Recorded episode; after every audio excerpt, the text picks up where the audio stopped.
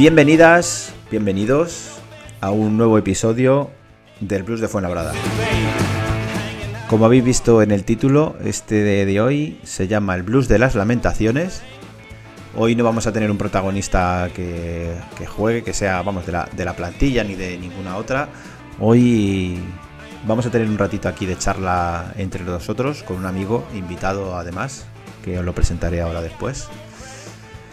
Así que eh, nada, eh, poneos cómodos. Han pasado dos semanas. Esta vez sí hemos sido puntuales desde el último podcast. Eh, en estas dos semanas, Rubén González es un año más mayor. Bienvenido, Rubén. Muchas gracias. Un, año más mayor. acabé con el Fuenla y he empezado 34 de la misma manera, mal. Bueno, mal en estas dos semanas también eh, el Fuenla tiene dos derrotas más. Eh, Pedro Sánchez ya presidente de gobierno y Álvaro ha vuelto por aquí a vernos. Hola Álvaro. Hola, ¿qué tal? Aprovechando que el Fuenla va a Oviedo, eh, tú vienes al Luz de Fuenlabrada.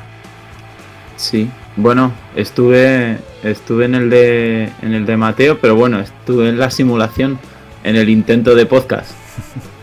o sea que no fue hace tanto. Sí, pero se nos ha hecho como tres meses.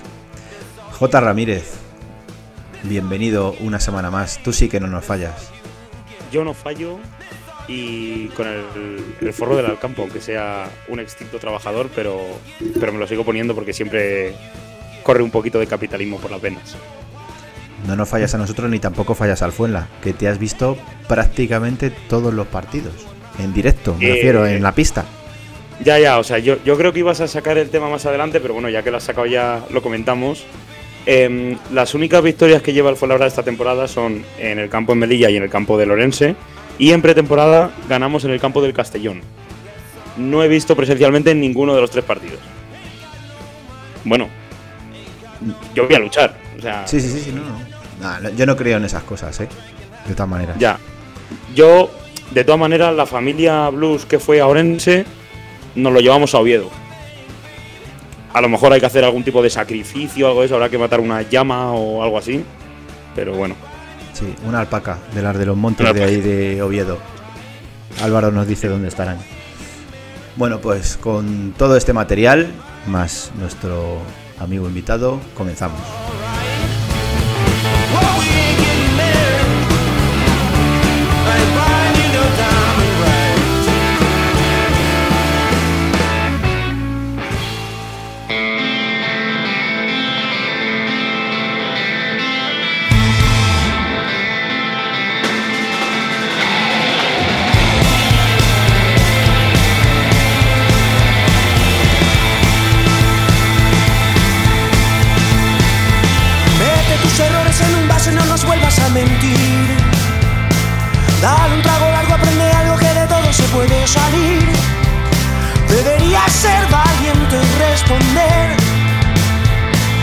seguro que ya nadie te cree.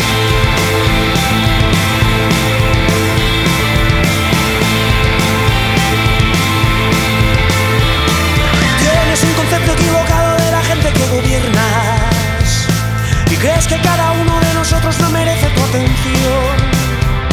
Deberías dejarte alguna puerta abierta, pues alguna vez tomamos el control.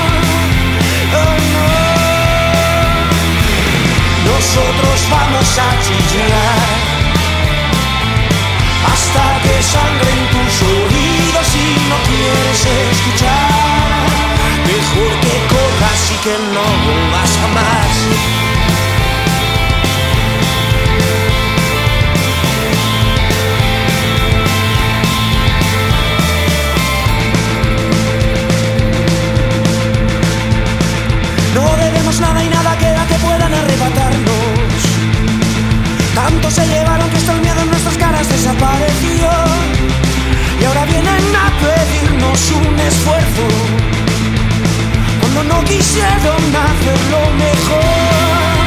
No, no, no, no, Nosotros vamos a chillar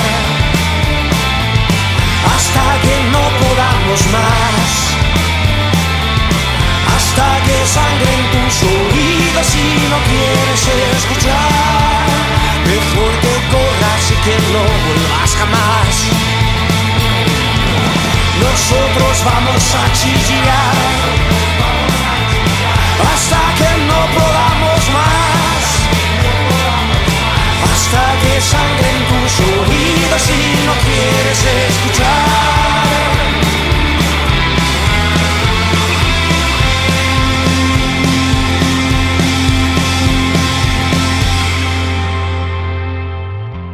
Con esta canción que no es, eh, no la he elegido yo, la he elegido a quien os voy a presentar ahora, eh, damos comienzo a este blues de las lamentaciones o de los horrores, o bueno, cuando, cuando acabamos de charlar ya pensáis cada uno en el título que le ponéis. Hoy está con nosotros eh, Rubén Fuentes. Rubén, bienvenido. Muchas gracias, es un placer estar con vosotros como siempre. Por tercera vez. Sí, oye, me vais a tener que hacer una nómina o algo, ¿no? Sí. No o sé. un contrato temporal. Ponte a la cola. Sí. Ponte a la cola. A decir que se te podría hacer, eh, no sé, a- a- en el estatus o el caché de quién, si de Álvaro, de Jota, de Rubén, o sea, porque aquí todos tenemos un caché diferente. Evidentemente el que más cobra soy yo, que soy el, el que más tareas realiza, de edición, etcétera, etcétera, entonces eso eh, se paga. Pero no sé, yo creo que como Álvaro, que eh, al final participa tantas veces como tú, tres veces en dos años Pues y, sí, pues sí. y apañado. Bueno, a Rubén, si no le recordáis o no le conocéis porque es vuestra primera vez, eh, Rubén es aficionado del Fuenlabrada, es abonado también desde hace ya tropecientos años. Eh, ¿Sigue siendo de la Peña Fuenlabásquet? Imagino que sí, Sí, obviamente. O sea que tienes una perspectiva de los partidos desde, desde el fondo, diferente a, la nuestra. Y Rubén es bastante activo en lo que antes se llamaba Twitter, que ahora se llama X, que funciona cada vez peor. Eh, antes me salían tus tweets eh, de primeras, ahora te tengo que buscar a ver qué has escrito, eh, porque el señor Elon Musk se, ha cargado la, la plataforma literalmente. Bueno, lo, digo de ti, pero también me pasa con J, me pasa con, con la, con la gente que, que- que sigo habitualmente. Con Rubén no me pasa, porque le tengo ahí de otra manera de esa que te salen los avisos de cuando escribe. Y debería hacerlo con todo el mundo al final, porque si no, no, no habrá manera. Rubén me pasa que, que escribe y pone, eh, estoy cabreado, no voy a escribir nada del Fuenla y el siguiente tweet que me sale directamente es su resumen. O sea, como que han pasado 12 horas desde que había puesto eso en Twitter. Entonces digo, ah, mira, no tengo que esperar tanto. A Rubén le tenemos en buena estima porque, bueno, aquí mm, prácticamente ninguno tenemos ni idea de baloncesto. Y Rubén tiene un blog personal en, en- en la red, en internet, donde él hacía también crónicas de, del Fuenlabrada, hasta que se cansó de, de ello. Pero todos estábamos pendientes de, de sus crónicas y sus, análisis, porque creo que eran, en mi opinión personal, bastante didácticos y con los que, bueno, en ocasiones coincidía con sus, sus análisis, otras veces no, eh, sus gustos personales. Pero bueno, le tenemos aquí para hablar de la situación actual de- del baloncesto Fuenlabrada, ¿no? Esto es una tertulia, ¿vale? No, es una, no va a ser una entrevista, es una tertulia entre nosotros. Pero como invitado que eres, eh, vas a empezar, a empezar tú. ¿Cómo te sientes, Rubén? ¿Cómo estás viviendo este inicio de, de temporada del Eboro? pues hombre, la verdad es que a veces pienso que, que me pinchan ya y no sale sangre, ¿no?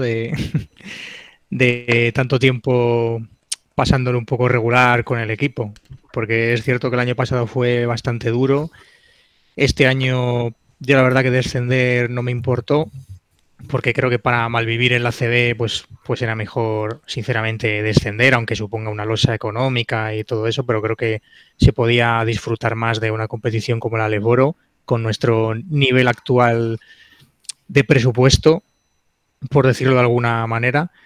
Y luego, bueno, pues en verano al final se hizo un poco largo porque empezamos a fichar de los últimos, incluso gente que conozco yo aficionada de toda la vida, no sabía ni siquiera si se iba a abonar, pasó lo de Bagayoco, lo de Malique, vamos, yo tuve hasta que convencer a, ya te digo, algún amigo mío que lleva, pues como yo, yo, vamos, yo llevo 20 años o más abonado, pero hay gente que con la que llevo en la peña 15 años o, o 10 años, e incluso esa gente no sabía si abonarse y había que tirar de ellos. Y bueno, luego el equipo, pues Tomás Bellas, Magriu, tal, bueno, te vas ilusionando un poquito. Y luego, pues, el primer partido ya fue la primera bofetada de realidad, que dices, bueno, está bien llevársela la primera jornada para, para así, ¿no? Tener las cosas claras de dónde estamos y quiénes somos y lo dura que es esta competición. Pero bueno, siempre con la, víspera de, mejorar y de, hombre, al final no tenemos tan mal equipo, o eso queríamos pensar, o al menos yo. Creo que lo dije en alguno de estos tweets, que yo al principio de temporada yo tenía claro que ascender iba a ser muy difícil, porque estaban Burgos y estudiantes con mucho presupuesto, Coruña también, pero hombre, yo sí que aspiraba a ser un top 5, a tener un, a jugar un playoff con un factor cancha a favor en cuartos. Luego con las primeras bufetadas del Aleph Oro, pues quizá ya me vine un poco abajo y dije, joder, pues a ver si nos metemos en playoff, ¿sabes? Porque luego al final la Oro a mí me han dicho que la segunda vuelta incluso muchos equipos cambian, que pues imagínate Betty, si recibe ayuda en febrero económica o como muchos años, pues se pone a fichar y, y ficha a dos o tres tíos ahí decentes y empieza a subir para arriba, incluso otros equipos. Mira, Girona empezó 2-7, fichó al argentino a, Flerup este, en, no sé si en diciembre, en enero, y luego empezó a jugar Margasol y al final terminó ascendiendo ese año. O sea que al final meterte en playoff, aunque sea entre estar en del 2 al 9, mm, yo creo que era asumible con la plantilla que había y bueno, luego ahí en playoff pues ya luchas. Pero joder, ahora mismo es que te ves casi en la lucha por no bajar a Le Plata, que suena muy drástico y muy dramático, pero bueno, al final es la realidad, la clasificación te ha puesto ahí por, por algo. Entonces, bueno, pues ahora mismo estoy un poco en, en ese impasse. Además, también Félix, creo que es un, un seguidor de, habitual del programa, puso un tuit que, que, en el último año habíamos ganado solo un partido en casa, creo recordar. Y hostia, eso es una losa. A mí me fastidia mucho. Yo, de hecho, eh, el año pasado le dije a mi novia, porque claro, mi novia no viene a los partidos, mi pareja, eh, digo, bueno, cada vez que gane el Fuenla te invito a cenar. Entonces, esa es una anécdota que cuento aquí porque me está, me está, saliendo bastante económico. O sea, yo no, la verdad es que no lo hice con la intención de, de vamos a ganar poco, pero oye, me está saliendo barato, sí. Yo te iba a preguntar que si seguía siendo tu novia. Sí, sí, hombre. pues entonces te hombre, quiere... sí. no, no, te quiere porque la invites a nada. Hay amor Cuidado, ahí. porque si cambias eso y dices, por ejemplo, mi novia, eh, yo la digo, cariño, siempre te puedo sorprender. Y ella me dice, vale, pero que brille mucho y que pese. Entonces, a lo mejor no digas eso, tú sigues con las cenas, no va a ser que digas en una historia que va a ser una sorpresa y te diga lo mismo. Y entonces la líes. No, hombre, no. Además, si tuviera que depender del Fuela para invitarla a cenar, pues ya ves tú. Efectivamente, lo mismo me había dejado, ¿sabes? Pero. Pero no, no, eso es una anécdota sin más de decir, oye, que yo pues más o menos tenía cierta confianza en que esto no iba a ir tan, tan mal, pero oye, estamos donde yo, estamos. Yo tengo una pregunta. Eh, no sé si os habéis dado cuenta últimamente en el que se estaba moviendo mucho en redes sociales el eh, como, como que se nos había vendido un Fuenla más de lo que es. Eh, yo estoy viendo a mucha gente diciendo eso, ¿no? Lo de eh, se está vendiendo como, pues lo que tú decías, ¿no? Que podemos estar top 5 o por arriba y que al final el equipo no es así. Tú conoces a, tú conoces a los jugadores, si había, si te he visto que conocías los que íbamos fichando y decías, me gusta este, tal, no sé cuánto. ¿Hemos, ¿Nos hemos tragado una falsa ilusión?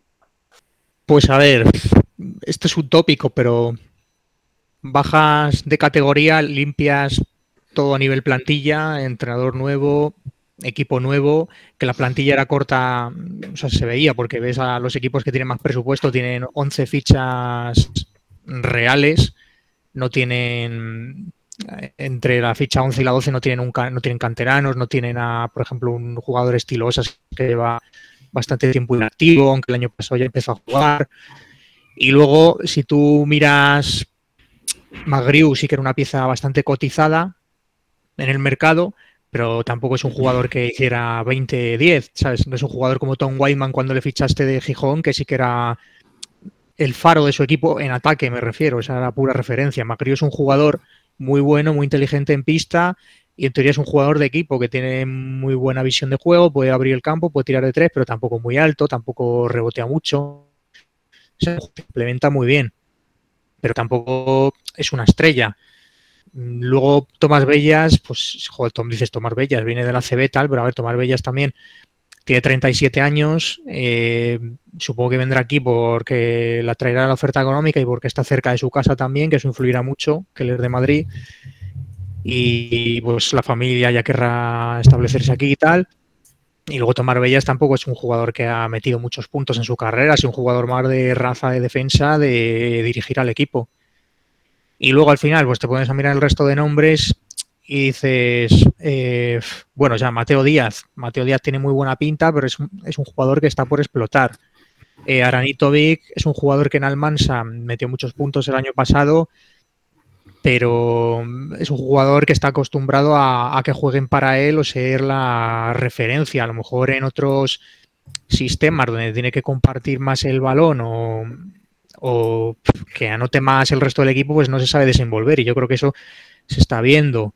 Eh, Messi Check, yo la verdad es que no le conocía, yo solo vi que fue el MVP del torneo del Hospitalet del el año que, que, fue el MVP de la final Luka Doncic, pero Messi Check lo fue del torneo y a mí gente que sí que le conocía me habló muy bien de él. Mm, pero vamos, de momento para mí nada. Van Zegeren, a mí, vamos, siempre he dicho que a mí Van Zegeren no me ha gustado para pivot titular. De hecho, he estado antes mirando por traer números, preparándome un poco, pues, si hablábamos del equipo y tal. He estado mirando pivot titulares de otros equipos y, por ejemplo, de otros equipos que no están arriba. Me refiero, pues, yo que sé, Kurkuaz en vida, pues hace 13 puntos cinco rebotes. Em, el de el cubano este que tiene Betis eh, también hace por lo mismo, 13.7 rebotes, que esos sí son pivos titulares, pero Van al final mm, yo creo que es más complemento. Y bueno, al final luego tienes jugadores que sí que conocen la categoría, como Edu Durán y Jorge Bilbao, pero tampoco pueden ser referentes. Y para mí están siendo de, lo mejor del equipo. Y luego es eso, que la plantilla es corta. Cada Sai está haciendo 9 puntos y 7 rebotes en un equipo que descendió. A mí me pasa una cosa, que es que em, yo creo que estábamos acostumbrados a estar tan abajo moralmente como fue el año pasado, por ejemplo, em, que yo creo que a la mínima que veíamos algo, ya como que nos queríamos ilusionar. O sea, por ejemplo, con todo el aprecio que yo le tengo eh, y todo eso, eh, si nos escucha que no lo sé, un saludo. Em, a Tony Ten a mí me ilusionaba un montón y me parecería un fichaje de la leche y tal, 16 años seguidos en Castellón, un entrenador de proyecto y tal, pero claro, segundo entrenador en una liga de Polonia. O sea, o sea, me refiero, creo que hay que poner los pies en el suelo y probablemente nos hayamos ilusionado demasiado, pero porque teníamos ganas de ilusionarnos, ¿sabes? Y yo creo que así lo ha demostrado por lo menos em, al sector de la afición al que nosotros podemos representar. O sea, yo creo que hemos respondido bastante bien tras la, ignominia que, que vivimos el año pasado. Luego, por ejemplo, pues bueno, lo que yo he dicho muchas veces eh, aquí, tanto en grupos de WhatsApp y todo eso, em, dos jugadores del Castellón, uno del Juaristi, dos del Almansa, uno como Osas que lleva dos años sin jugar prácticamente, Rodis que siempre ha tenido un, papel testimonial en ACB. O sea, te quiero decir, a lo mejor de la plantilla de 10 11 jugadores tienes a, a solamente 5 o algo así con los que podrías contar con cierta regularidad o cierto o cierto estatus. Y, encima no están respondiendo, como por ejemplo Messiche, que yo también esperaba bastante de él, eh, pues bueno, eh, al final, em, no sé, a mí me pasa, bueno, Iván, lo has dicho en la presentación, que he visto prácticamente todos los partidos en las pistas, me pasa que cada vez asumo antes lo que va a pasar en los partidos. El día del Cantabria no me lo podía creer. El otro día contra el Alicante, que para mí fue un partido bastante malo, en el segundo cuarto yo ya había asumido lo que iba. Que luego, fíjate cómo son las cosas, que haces dos minutos buenos y tienes posibilidad de irte a la prórroga. Pero yo ya había asumido, eh, y bastante además, el partido que íbamos a hacer incluso antes del descanso. O sea, yo en el descanso estaba diciendo, o sea, estaba ya con el bajón que me solía entrar después de los partidos. Eh, Rubén, em, ¿tú no crees que nos falta físico en la plantilla? Eh, yo ya os digo que yo mis conocimientos baloncestísticos son reguleros. Pero, por ejemplo, el día del Tau Castelló, que no es precisamente un equipo espectacular, eh, ya en el calentamiento yo me fijaba y decía, joder, eh, es que son como todos más grandes que los nuestros. Eh, si os fijáis, tenemos como, como, perfiles muy repes, ¿no? Eh, Mesicek, Edu Durán, Aranitovic, eh, ¿no? Son unos tipos con un físico más bien pequeño, tirando a atlético, pero no fuerte, me refiero de ligero. nos faltan piezas aleros fuertes, el único que tenemos así un poco es Rodis, y eh, yo creo que eso a la hora de defender eh, es un plus, eh, yo creo negativo, ¿no? No sé cómo lo, cómo lo verás tú. Sí, vamos, yo estoy totalmente de acuerdo. De hecho, para mí en el, en el 5 nos falta físico, por ejemplo, yo me acuerdo del el primer partido contra Cantabria, que ellos tienen un tronco de 2-12 que creo que es estonio, me parece, que en ataque, o sea, falló lo indecible debajo del aro, pero claro, que era pues, como cuando jugabas contra Tavares, ¿sabes? Jugando contra niños. O sea, aunque solo sea un, tronco de esos que, uh, que ocupe ahí la zona y diga, cuidado que está este tío y me puedo poner un tapón, a lo mejor si penetro. Eso te falta. Te falta eh, en el exterior, te faltan piernas, porque es lo que tú dices. Yo también creo que Aranito, Big y Messi Check son cromos relativamente repetidos, porque Messi Check no es un 3, es más un 2. Entonces ahí te falta un perfil de tres reboteador que también te puede dar otras opciones, eh, o sea, no solo en defensa por piernas, que a lo mejor, yo que sé, Bellas la pasa muchas veces que le pasan el bloqueo por detrás, eh, le meten un triple, o le pasan el bloqueo por detrás, se le van en, se le va en velocidad, vamos, digo Bellas como puede ser cualquier otro.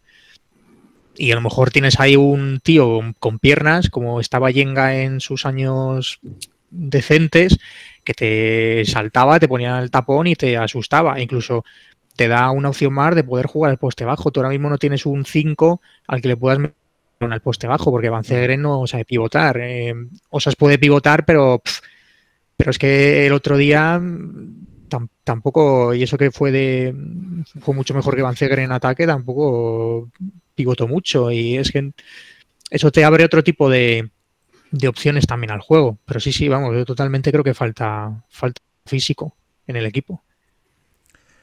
Álvaro, tú que tienes mucha más experiencia que, nosotros a lo, en lo referente a ver partidos.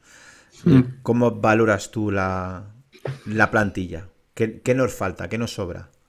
Bueno, pues lo que, lo que habéis dicho vosotros también, se nota que falta mucho físico, sobre todo por dentro, porque al final eso, Van no es un tío que, que sea móvil, que tenga piernas, que te llegue a intimidar, y Osas, pues lo vemos todos. Está muy lento los primeros partidos, el primer mes. Todos los bloqueos buscaban hacerlos con el tío que defendía Osas. ¿Por qué? Porque no podía llegar. No podía llegar a los indirectos, no podía trabajar, siempre se quedaba dentro de la zona. Entonces, ahí nos hacían mucho daño y yo creo que es también, bueno, un poco porque porque Osas está como está, eh, nos han sacado muchísimos rebotes en todos los partidos y aparte de que está lento, tampoco llega a intimidar, entonces cuesta mucho porque tienes a otro tío como Van Zegeren que tampoco es que sea pues eso, un intimidador y McGrew sí, es un peleador tal, pero le falta tamaño. Jorge Bilbao también. Entonces, eh, pues tienes un equipo, una plantilla que se te queda corta por dentro de físico y por fuera al final yo lo que veo y, y lo que entiendo, al final acabas jugando mucho en dos por dos con Bellas y el pivot, un pick and roll, y cuando Aranitovic está bien, se las das también a él, y es un poco un trabajo más de jugar desde, desde el bloqueo directo y, generar a partir de ahí. Y bueno, claro, tenemos también el problema que, que, es lo que pasó en los primeros partidos, ¿no? Que creíamos que, bueno, que ha sido un despiste, tal, pero entre despiste y despiste los rivales te van perdiendo el miedo. Y claro, cuando los rivales te van perdiendo el miedo, se sueltan más, hacen más cosas y se acaba viendo la realidad y lo que pasa. Y a mí, por ejemplo, la sensación el otro día, desde el principio me dio la sensación de que el partido de Alicante era imposible ganar. Porque iban 10 arriba, tal, ellos estaban muy cómodos y, no, fue, no fue como, por ejemplo, el día de Burgos, que sí que me da la sensación, bueno, puedes pelear, o el día de Cantar, que fue un desliz, o, o el día del GBC, que dices, bueno, joder, estuviste ahí, estuviste igualado. No, el día de Alicante fue simplemente porque ellos se duermen al final, mete petardos seguidas y, lo tienes apretado. Y al final, pues pasa lo que tiene que pasar, que pierdes porque no estás preparado para esos momentos, porque eres tú el que tiene la tensión de que has creado la plantilla para estar arriba Y, y porque, porque, es, porque eres tú el que tiene la presión de ganar y el que está haciendo las cosas mal. Y también lo que habéis comentado de si nos habíamos puesto las expectativas altas, es que las expectativas no las hemos puesto nosotros. Es que también desde el club se ha dicho que, bueno, que la idea no es ascender este año, que este año es estar arriba. Y este equipo ahora mismo, pues eso, eh, ni, ni por físico. Al principio, a mí al menos me da más la sensación de que era algo de intensidad y la sensación de que éramos muy superiores a los demás. Y ahora da eso, la sensación de que no llegamos físicamente al nivel de intensidad de los demás equipos del Foro, porque yo estuve, estuve viendo el, el Oviedo GBC, fue la jornada 3, cuando jugamos, no sé contra quién jugamos nosotros, que jugamos un sábado, que lo perdimos en casa. El segundo fue contra Burgos, ¿no? Contra Burgos, Burgos, sí. se veía, se veía un nivel físico de- del partido que vine a ver. Y el partido fue Labrada, lo que jugó fue Labrada y lo que jugaron aquí Oviedo y GBC, muy distinto, muy distinto, un ritmo muy distinto, mucho más rápido. Y, y claro, al final empiezas mal y el problema es que sigas mal y que eh, vaya desarrollando esa temporada, no consigas arrancar y te veas abajo. Y cuando te ves abajo y no estás preparado para eso y tienes tíos que tampoco han venido aquí para estar preparados para eso, pues se puede complicar la temporada. Y sobre todo porque has perdido partidos que igual no tenías que perder. Porque el de Cantabria, como llegues apretado, se te va a complicar. El de Castellón, lo perdiste en casa, tienes que ir a Castellón también. Son esos partidos que, pues, igual a final de temporada se pueden, se pueden complicar. Y, bueno, como dicen, ¿no? No hay dinero. Igualmente, lo de Tony Ten, eh, la- estas últimas ruedas de prensa sonaban a que él está superado y que no puede hacer más.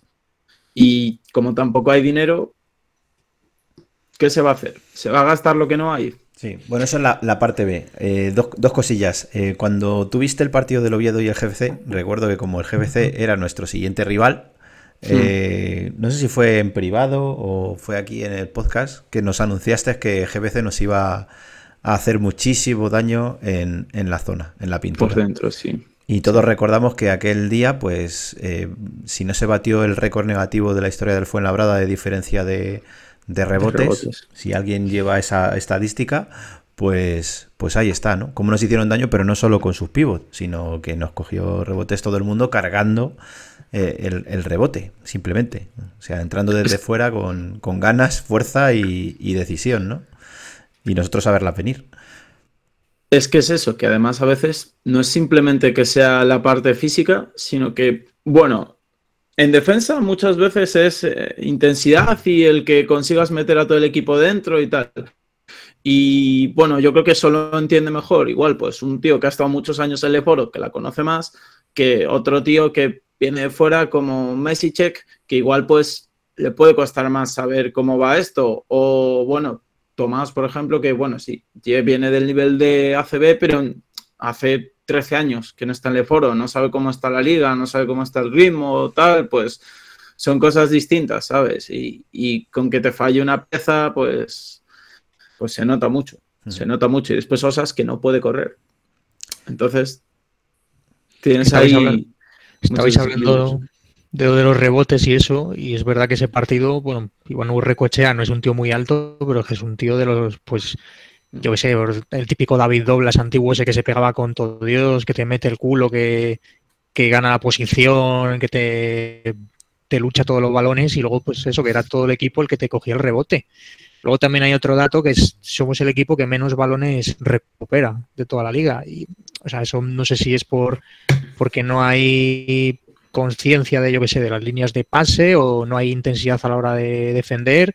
Yo he visto muchas veces en los pa- partidos lo que comentaba antes, que pasamos un bloqueo por detrás y nos cuelan el triple. Digo, a ver, pero si es que si pasas el bloqueo por detrás, pues lo normal es que un profesional te, la clave de tres y tira solo, ¿no? Es que a lo mejor hay ciertas situaciones que no nos da por, por el tema físico que comentabais, ¿no? Tengo una pregunta para, sobre todo para los que entendéis de baloncesto. ¿A qué jugamos? Porque yo no lo tengo muy, muy claro, la verdad, cuando veo lo- los partidos. Pues sabría decirte. eh, o sea, yo creo que jugamos cuando sale Aranitovic de titular, eh, el sistema va mucho hacia lo que él pueda generar. Y luego, sobre todo, el equipo creo que está muy enfocado en meter triples, que muchos son tirados en no en malas posiciones, sino en buenas. Lo que pasa que no los mete. Y a partir de ahí, mm, como no los metemos, mm, nos hundimos, no defendemos y en ataque no hay plan B. ¿Y por qué no hay plan B? Pues porque o te hacen una zona o lo que decíamos antes, no tenemos un jugador a lo mejor que le puedas meter un balón al poste bajo o... entonces ya tu, tus sistemas se limitan a lo que tienes y ya y te conocen. Claro, te, la gente estudia en esta liga que a lo mejor no es como la CB que, que tienes 12 jugadores a los que estudiar porque cualquiera te la lía. Aquí te, te estudian a las estrellas y, saben lo que te tienen que limitar y saben tus carencias perfectamente todos los equipos. De hecho, los partidos que nos ganan Cantabria y Castellón, es que vamos, nos estudian perfectamente. A mí me pasa una cosa, os estaba escuchando con la plantilla y hay que sumarle que quizá, pues sí, seamos inferiores físicamente, eso es, es posible en algunos partidos. Eh, puede ser también que, mm, y eso es a lo que yo principalmente lo achaco, que es a un, un bajón moral porque no coincida con las expectativas que quizá ellos mismos se habían creado. O sea, el otro día, por ejemplo, a la salida de, Alicante, hablando con, algún miembro de la primera plantilla, yo hablaba y, les decía, les digo, es que parece que tenemos un muro invisible. Y aunque, mm, a ver cómo lo digo, aunque sepamos remar hasta quedarnos a seis puntos, que eso es algo que nos pasó varias veces, eh, el otro día, eh, yo qué sé, de 12 puntos pasamos a 6. Pues llega y siempre metían o un triple abierto o te cogían dos rebotes en ataque. O sea, al final es como un muro invisible que tienes delante y si ya de por sí, quizá por tus cualidades físicas, por tus aptitudes de calidad baloncestística, lo que sea, si ya de por sí tienes esas desconexiones mentales, probablemente motivadas y causadas por una, propia decepción, em, pues bueno, creo que al final... Mm, eh, es que no sé, es que lo veo tan lejos de poder llegar a, quizá lo que algunos pensábamos que podríamos llegar a final de temporada. Yo pensaba que íbamos a ser em, top 4, ¿eh? lo pensaba de corazón. No Final Four, sino eso, lo que ha dicho Rubén, de meternos en playoff eh, con, em, con, el factor cancha a favor. Pero bueno, no sé. Em, me descuadra un poco, quizás. Pero es que tú piensas, por ejemplo, que tienes una plantilla muy corta, ¿vale? Y luego según vayan yendo los partidos, a lo mejor la rotación se acorta más, porque alguien te hace cuatro faltas, eh, alguien está jugando mal y no le sacas, esto, con lo cual ya se te acorta más la rotación. Si a eso le añades que empiezan mal, ¿vale? O sea, ya va 10 o 15 abajo. Tú tienes que hacer un esfuerzo sobrehumano para ponerte a la altura del rival y llegar por lo menos a, a intentar igualar el partido. Entonces, cuando llegas a ese punto, si es que llegas, eh, con todos estos condicionantes que venimos hablando, tú ya estás retado. O sea, es normal que te metan un triple solo porque ya no, no llegas a defenderlo ni, ni aunque quieras. Entonces, al final. No, Didi. Es lo que yo, lo que yo he visto en, en, algunos partidos. De hecho, hay jugadores que se ve que llevan fundidos, por ejemplo. Ya es que creo que toda su carrera ha tenido una toma de decisiones excelente.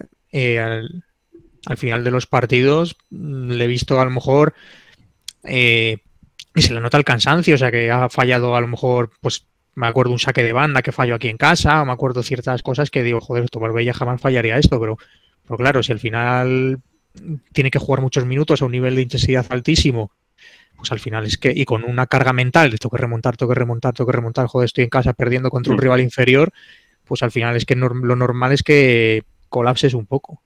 Sí, o sea, yo creo que, si lo miras, es que no sé cómo se dice, o kilo por kilo o, libra por libra, como se llame. Eh, las plantillas, yo creo que indudablemente tenemos plantilla para estar del noveno hacia arriba, que es la, línea que marca el playo, ¿vale? Sin entrar en, más detalles. Em, pero claro, si empiezan los partidos perdiendo en casa, como tú has dicho, 10, 15 puntos, pues tienes calidad de sobra para remontar.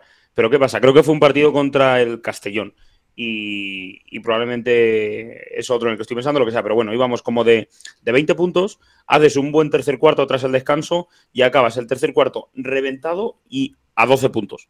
O sea, que eso es creo que, ¿qué es lo que nos pasó? Claro, ya llega lo que tú dices, fundido, porque tampoco tienes más de cuatro o cinco mimbres para sacar adelante los partidos, y luego encima te encuentras con que sigues en desventaja y el otro rival te tiene comida la moral. El día de Alicante mismo, justo antes del descanso, te meten dos triples seguidos en de, menos de un minuto que te han destrozado ya el partido, el marcador, vamos, cuando estabas ahí a dos puntos. Estábamos a dos y nos fuimos, nos fuimos a ocho, sí, sí. ¿Qué parte de responsabilidad eh, le dais a Tony Ten, al entrenador, de la situación de clasificatoria del equipo? No, no, que, o sea, es- estaba pensando, si te refieres a en una escala de 0 al 10, por ejemplo, pues, pues no sé, yo no creo que más de un 1,5 o un 2, sinceramente te lo digo, porque, porque bueno, considero que, que parte de culpa es de la institución, parte de culpa quizá de, de, mm, de la plantilla, de los jugadores, de cómo, de cómo, pues yo qué sé, de, cómo se toman los partidos, de cómo se toman los parciales en contra, de cómo se toman, pues eso, eh, las situaciones desfavorables que les vienen. Y bueno, quizás sí que es verdad, creo que, que Tony Ten en algunas situaciones no está sabiendo ver bien dónde podemos aprovechar ventajas y tampoco estoy viendo demasiadas variaciones tácticas, eh, pues no sé, poner trampas a los rivales o lo que sea, o sea, algo que tengas tú preparado para poner trampas. O sea, cuando digo uno y medio, a mí es porque, por ejemplo, me desespera que tengas una, una jugada de, de 10 segundos de final de cuarto o de 18 segundos, me da igual, y tu solución sea que esté 15 o 16 segundos mareando la perdiz, botando la pelota y tirarse un triple.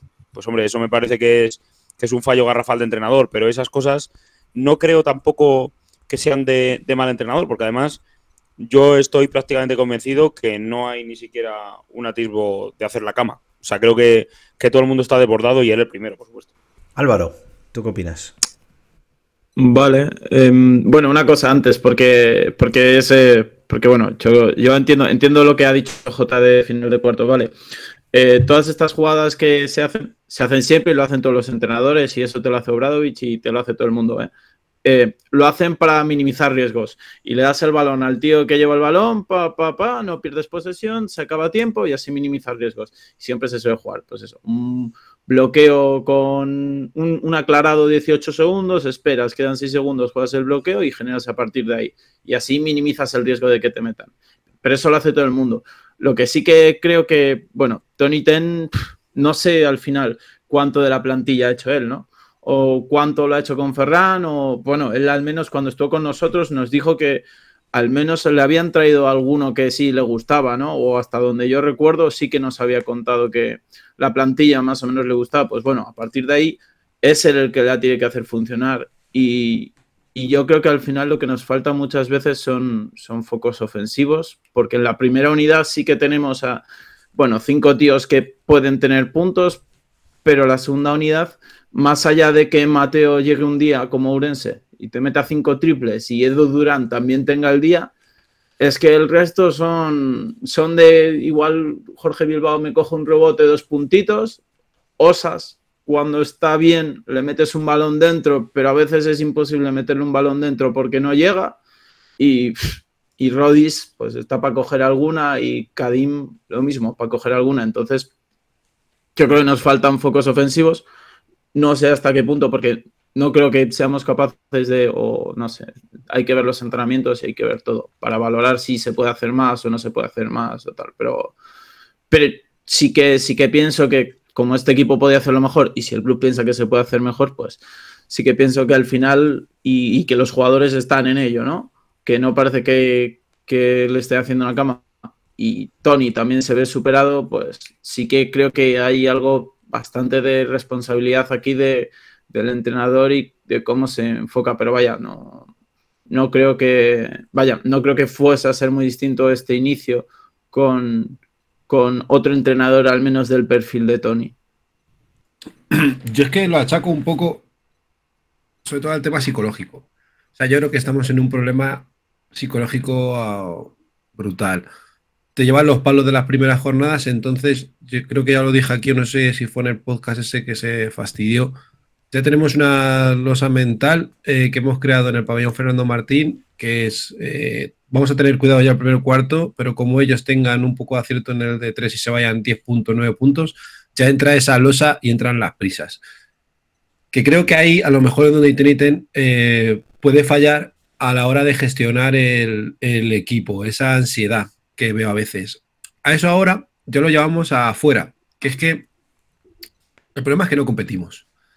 Yo veo jugadas, eh, de, como ha dicho antes Rubén, tiros abiertos que están bien tirados y no se anotan. O sea, no creo que sea culpa de Tony Ten que lleve, por ejemplo, yo es que tengo muy focalizado en Tanner McCrew, 12 de 44 en triples. ¿Sabes? O sea, yo me acuerdo que hablé con Tomás Bellas y me dijo, ¿para ti cuál es un buen porcentaje en tiro de 3? Y yo le dije que por encima del 40%. Dijo, eso tiene Stephen Curry. Y, y vale, muy bien. Pero Tanner tiene un 28% con todo lo que tira. El año pasado creo que tenía por encima del 32. ¿Sabes? Si nuestro también el problema ha habido, no teníamos a Sai al principio, entonces ya tuvimos que hacer te acabalas. Luego, ¿qué ocurre con Osas? Que es que el otro día fue su mejor partido, pero al final solamente te aportó dos puntos, que sí es cierto que el rebote pues mejoró, para eso tiene a Jorge Bilbao. Creo que la confección de la plantilla, por lo que estoy viendo ahora, yo no conocía a jugadores, pero como dice Iván, también se solapa mucho en muchas posiciones y no sabemos gestionar lamentablemente los partidos, teniendo incluso a Tomás Bellas.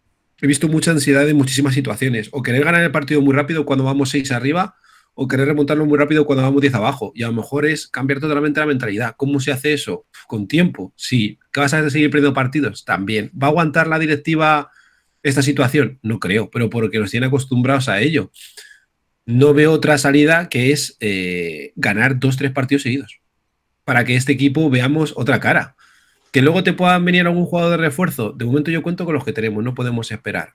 Y ahora mismo mmm, ¿Cuánto vamos ahora? ¿2-6 puede ser? ¿2-5? 2-6, ¿no? 2-6. 2-6, sí. Ahora mismo ya nos ha puesto eh, la liga en su lugar. Somos un equipo malo. Somos un equipo malo y tenemos que hacer un análisis DAFO de estos, de debilidades, fortalezas y todo eso, y ver en qué podemos mejorar. Yo pienso eso, pienso que eh, debemos trabajar, ser mucho más lentos, eh, buscar los tiros, pero intentar trabajar mucho psicológicamente en el que si fallamos dos, pero tiramos cinco veces, pues meteremos tres, ¿sabes? O sea, tenemos que buscar el entre ellos. ¿Qué otro problema hay? Yo creo que la gente está muy cansada. Es que creo que la gente está muy cansada y que ahora mismo el jugar el Fernando Martín no es ni beneficioso para ellos. No creo que sea ni, ni positivo. Entonces, veo incluso un problema más grave que el año pasado, porque el año pasado sabíamos todas las historias que había y había jugadores que les daba igual, lo hemos hablado muchas veces.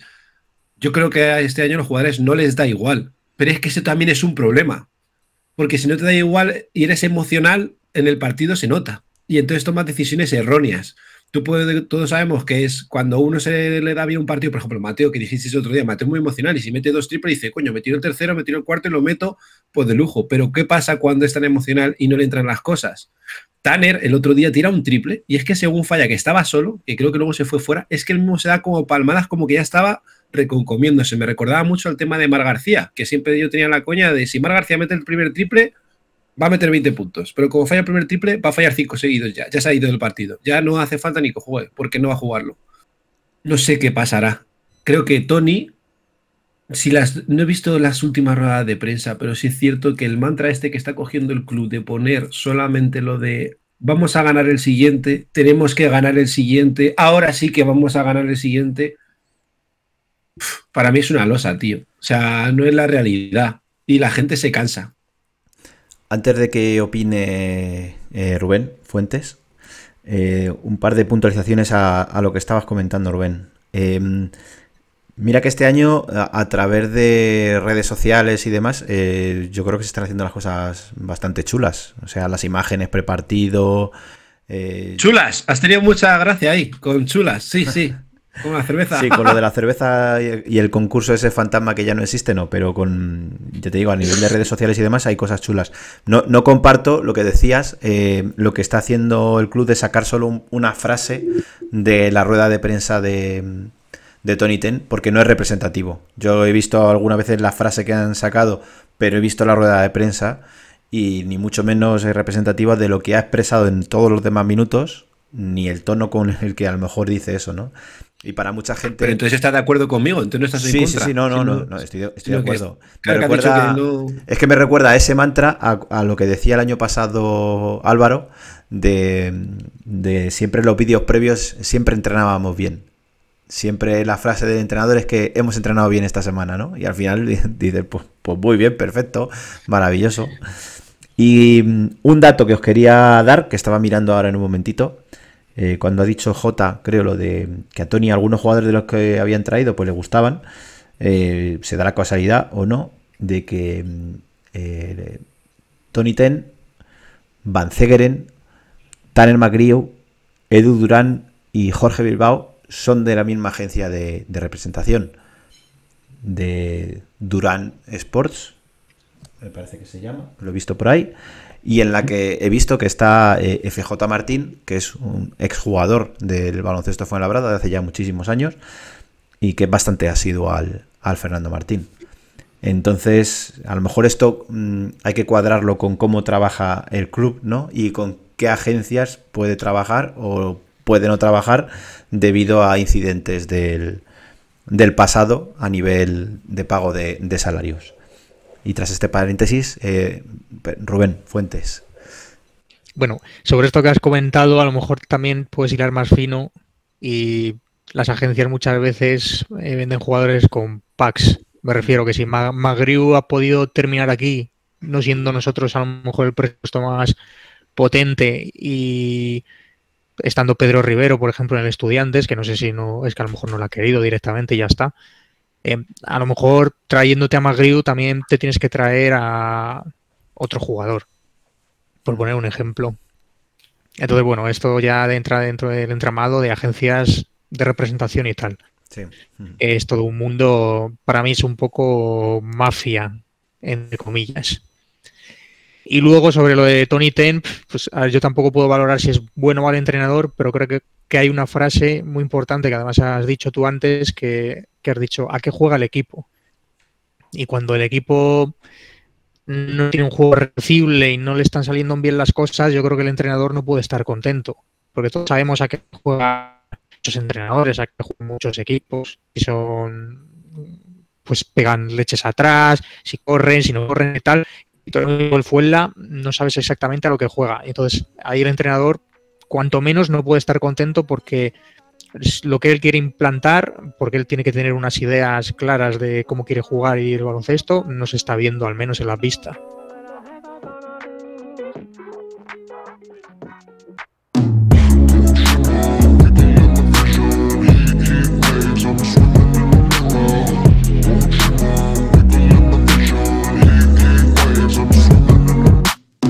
Sometimes I think about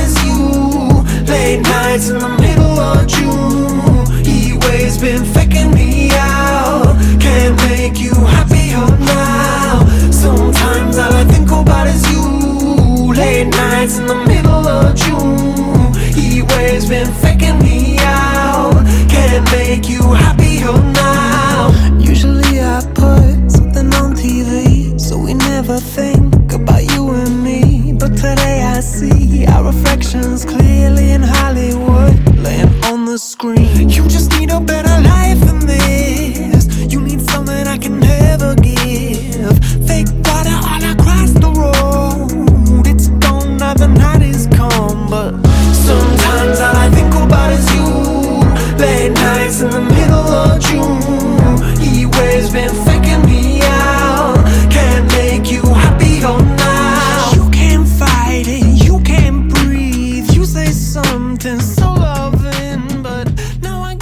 Yo tengo la sensación de que tenemos jugadores, una mezcla de jugadores en el que valen cada uno para un tipo de juego. O sea, pienso que tenemos a Nitovic que le gusta los partidos movidos y al contraataque, como le pasa con Mateo. También pienso que tengo jugadores de ritmo más lento, como puede ser Van Segren o Tomás Bellas.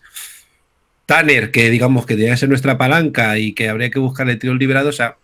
O Edo Durán que busca siempre tiros rápidos, pero también tenemos jugadores defensivos como Jorge Bilbao. Entonces, ¿qué ocurre? Que yo creo que no sabemos bien encontrar nuestro estilo de juego, que es el buscar contraataques rápidos, buscar un juego rápido de pases, tirar muchos tiros para intentar anotar más y luego bajar el culo para defender. Es que estaba viendo aquí las estadísticas de los puntos de media de los equipos y es que estábamos todos en tres puntos casi, menos eh, Burgos, menos el Tizona que lleva 89,5 de media, Estudiantes, eh, Guipúzcoa que está un 79 pero está por encima y el, el- Burgos también, el, Burgos falso, eh, el Burgos rabioso.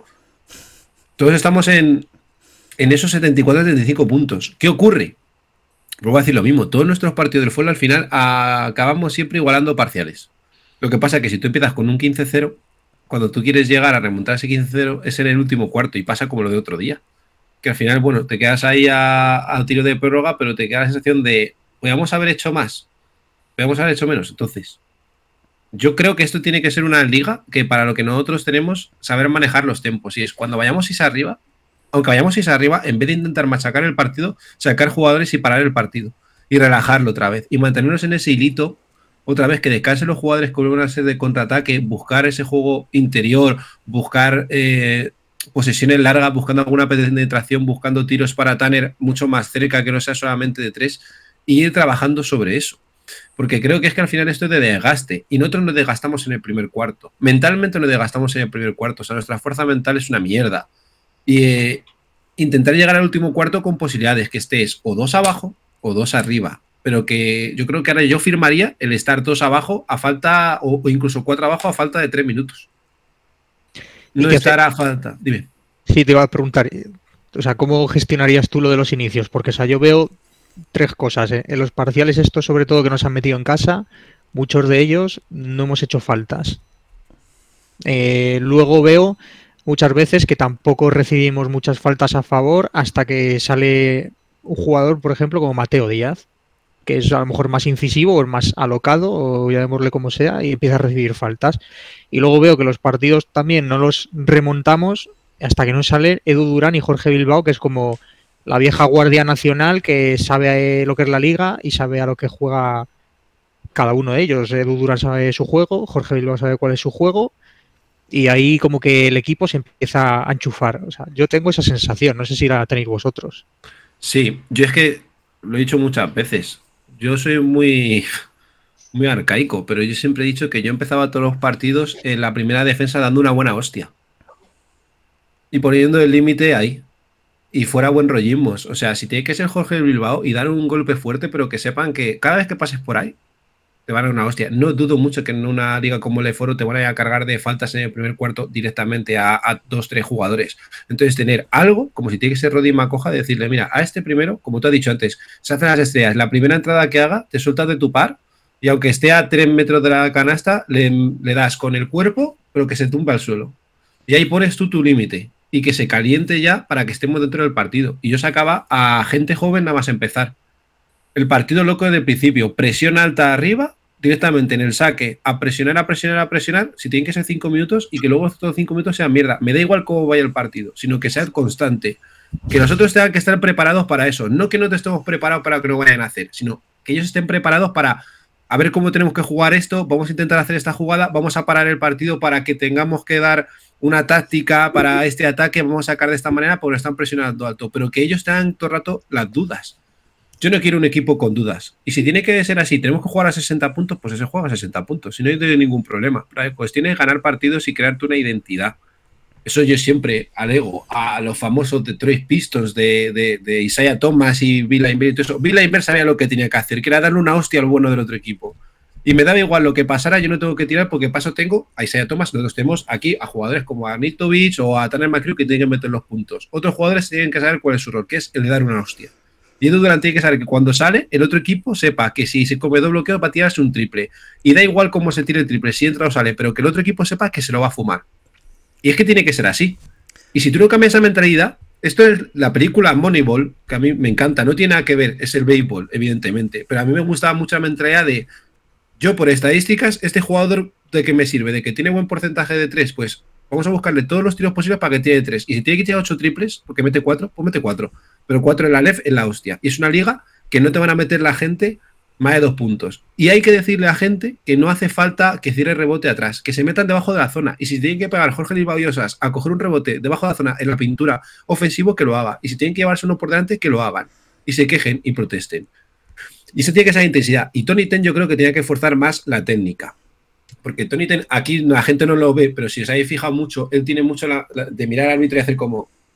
Quedársele mirando como diciendo, ¿qué, qué me estás pitando? Pero con la mirada. Y eso no Con las da respeto. Con las manos abiertas, ¿no? Así. Sí, se queda ahí como, como yo digo, vale, te mira el otro y el árbitro no le estás haciendo una presión, para mi gusto.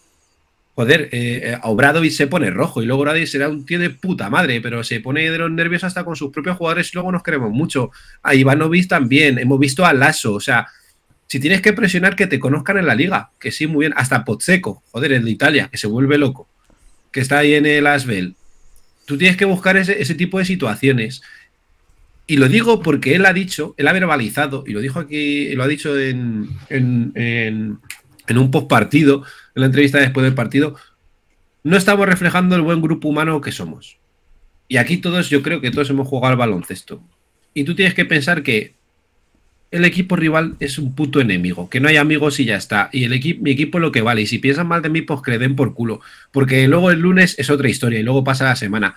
Pero a los árbitros hay que apretarles. Desde el principio. Y cuando en el baloncesto fue ahora de aquí, en el pabellón Fernando Martín, nosotros hemos apretado. Y esto no es como cuando Salvaguardia tira la chaqueta y se va con Pichel y van aplaudiendo y decíamos todo, me cago en la hostia, es que vamos a presionar a esta panda de hijos de puta y vamos a ganar. El Alep sí nos vale, el ACB no nos valía porque tenían mejores jugadores los otros y ya está, pero aquí sí nos puede valer. Y es lo que tenemos que hacer. Pero esa parsimonia, ¿qué ocurre? Que son silbidos, pero los silbidos no pueden ser para el equipo ya, de, por desgana, por como está viviendo mucho en las redes sociales, de es que Tony no vale, no sé qué, es que este jugador no sé qué, es que eh, vaya mierda, no sé qué. Pues crea otra historia, sé el malo de la película y a tomar por culo y estás a tiempo. Pero puede ser la película a partir de ahora, porque ya todos los planes que hemos dicho ya no valen, ya nos conocen, ya sabemos lo que hay. Entonces yo espero que contra Oviedo sea otra película totalmente distinta. Y si perdemos, pero hemos generado una identidad de que yo diga, hostia, ahora sí que lo he visto y lo hemos peleado hasta el final, pero hemos tenido mala suerte porque hemos fallado dos tiros libres, porque hemos tirado un triple en el último segundo y no lo hemos metido, pues bueno, pues trabajemos sobre ello. Pero es que, lamentablemente para Tony, el tiempo co- corre y va, y yo creo que si seguimos así, que yo no lo quiero, ¿eh? yo, por- yo me encantaría tener un entrenador para toda la temporada, pero yo creo que va a ser el primer sacrificado. Yo, con respecto a lo que estaba diciendo, yo creo que hay cosas que son inherentes de, de cada uno y la garra se tiene o no se tiene. Y hay cosas que no, no sé, no veo yo a Blas Mesicek, por ejemplo, por poner un ejemplo, cambiando radicalmente su, su actitud en la pista. O sea, hay jugadores que tienen unas características y en- entre ellas no está la de ser agresivo o la de ser un defensor duro, etcétera, etcétera. Yo creo que por, por mm, como está construida la plantilla, pues tenemos una plantilla blanda en ese sentido de, del juego. No nos da para, para esas cosas. O sea, os iba a hacer antes una broma de deciros, ¿os acordáis cuando nos quejábamos de que siempre entrábamos en bonus antes que los rivales? Siempre, constantemente, en todos los cuartos, en todos los partidos. Parece que fue muy, muy lejos, pero eso nos pasaba antes. Pero claro, con, con jugadores de ciertas características. Y en, en esta plantilla, pues la verdad es que no, no lo tenemos. Y los que pueden ser un poco más duros, como Jorge Bilbao a lo mejor, pues en ocasiones lo han pagado. Y uno de los partidos, por ejemplo, fue el del GBC. El GBC se nos carga Jorge Bilbao enseguida de falta, se nos carga Van Zegeren y nos hacen un, un roto a nivel de, de rebote. Pero bueno. Pero Eh, yo creo que eso se puede entrenar, ¿eh? No es coña. No te estoy hablando de que llegue un día, llegue Tony y le coja mañana de la pechera a Messi Check y diga tal, sino que él diga de repente, hablando en suponer. No nos van a pitar faltas, ¿no? Entrando, dice que con Mateo Díaz. Organiza cuando estemos jugando, cuando estén jugando, cuando estén entrenando, no pites faltas. Sí, pero eso que se, se hace, eso se hace, eso se hace. Y en los entrenamientos los, eh, los entrenadores son muchísimo más permisivos con O sea, la dureza, ¿eh? Y tienes que ser así. Y la protesta. Y cuando te vean del ese, que, que no, no que sufra, sino pero que su mentalidad cambie. El cortarle, o el que cuando entre que vaya más, que vaya mucho más duro. Es decir, le vas a hacer una defensa de, de allí y quiero ver cómo metes el cuerpo y este no pasa. Y tiene 10 segundos para pasar, pero tú tienes que es. Yo creo que es que Yo sí estoy, que. estoy que convencido que eso se entrena, que- pero otra cosa son los partidos. Y el tema de los árbitros, eh, ya hemos visto en estas jornadas que los árbitros en, en LEP son una feria, eh, son imprevisibles. Yo el otro día, por ejemplo, por televisión, el de Alicante, yo no me estaba creyendo lo que estaba viendo. Eh, no recordaba un partido en el que los árbitros nos mantuvieran dentro a base de pitarnos faltas a favor. O sea, no recuerdo un público, no sé cómo lo viviría Jorge que estaba allí, un público tan crispado contra nosotros por el arbitraje. ¿no? Y la verdad es que nos mantuvieron ahí en el partido cuando ellos se podían marchar y al final, pues mira, casi cuando nos acercamos dejan de pitarnos a favor. Totalmente, Hay es que eso es lo que iba a decir. Hay un manotazo en la cara a Jorge Bilbao en un rebote Sí. Clarísimo. Luego la última que nos pitan era un 2 más 1 de Jorge Bilbao también y pitan la falta sobre Tomás, que eran Total. dos tiros y bueno. Cambiando de tema. Eh, club. Ese suspiro valga como presentación. Pues yo creo que si a, a alguno del club le entrenan y le dan una hostia nada más entrar, pues sería la hostia, porque ayudaría un montón a que espabilara. Oye, hablando, hablando ya de la parte club, y mm, el otro día eh, en el tiro de cámara se veía al director deportivo, a Ferran, en las escaleras de la grada de, lateral de ahí de, Alicante, eh, bastante cerca del, banquillo de, del Fuenlabrada. Eh, ¿No creéis que situaciones como esa, o en el propio Fernando Martín, pueden eh, influir sobre el comportamiento de jugadores, entrenador, etcétera. Tener a tu director deportivo tan cerca con, con cierta cara de pesadumbre o de que lo que está viendo no le está gustando, ¿no puede influir negativamente en la plantilla? No, el problema es si entra al vestuario. Eso también, pero eso no lo sabemos. Yo por mí no, yo creo que sí están pendientes de lo que está pasando en la grada. Creo más si, por ejemplo, los entrenamientos están constantemente mirando el presidente de honor, tal, no sé qué. Si están todos ahí y están juzgando, ahí creo el problema. Si en un partido se está pendiente de que está el director deportivo en la grada con mala cara, entonces yo creo que no vale para este juego. Creo. Yo principalmente, ¿eh? Bueno, pues pasamos a, tema club y en tema club yo eh, meto también a la afición. Ha comentado antes Rubén el dato de que efectivamente desde noviembre del año pasado que se ganó a, a Manresa, después de aquella victoria, en un año solo hemos ganado a, a Bilbao. Y, eh, precisamente esa, esa victoria no- nosotros no, no la disfrutamos ni la, ni la celebramos, ¿no? Eh, qué duro y qué difícil es que el baloncesto eh, sobreviva si la afición que acude al Fernando Martín, pues eh, cada vez va siendo menos. Porque no sé cómo, cómo será. Lo próximo es un partido entre semana, un miércoles a las ocho y media contra Cáceres. Eh, hay Champions League, eh, hace frío, eh, nos podemos encontrar, imagino que el club regalará muchísimas invitaciones a colegios, a otros Más. clubes deportivos, pero el aspecto pues puede ser muy triste y muy frío para estar acostumbrados a lo que estamos acostumbrados, o a lo que estábamos, mejor dicho, acostumbrados en el, en el Fernando Martín, ¿no? Eh, os queda, yo os, digo mi pensamiento en, en voz alta. Eh, yo hace tiempo que voy viendo como un... Vamos bajando una escalera, ¿no? Ya hemos bajado de la ACB a la LEP, ¿no? Yo estaba como, como Rubén Fuentes, ¿no? Yo también tenía pues cierta ilusión de decir, bueno, mira, ahora en vamos a ganar muchos partidos, vamos a ser un equipo competitivo, y sin embargo hemos bajado y no lo somos. Y lo que vamos consiguiendo es que haya menos gente en las peñas, menos gente en las gradas, eh, la gente vez más desesperada, les comentarios en redes sociales de yo ya no vuelvo para ver esto, porque la verdad es que hay que tener muchísima paciencia y muchísima, muchísimo amor al baloncesto Fuenlabrada para seguir yendo a, a ver esto, ¿no? Eso conlleva pues cada vez menos ingresos. eh, si tú llevas a alguien, no sé, imaginemos que quiera patrocinar y ve el ambiente, dice, uff, aquí es esto, esto es muy triste, ¿no? No sé si lo compartís. Yo sé que J es el que más ilusión tiene de, de todos nosotros. Eh, si veis que Bueno. estamos en ese descenso de escaleras que nos puede abocar a la desaparición o bajar a- eh, porque mm, bajar otro escalón más eh, que yo lo veo difícil, ¿eh? no creo que vayamos a bajar de categoría ni mucho menos, ¿no? Pero sí se baja otro escalón más que sería el de ya el de la ilusión de la, de la afición. Es que eso es lo que yo empiezo a palpar. Bueno, antes voy a comentar un dato que lo tengo aquí abierto. Eh, el último partido que jugamos en casa fue eh, el 11 de noviembre contra el Estudiantes.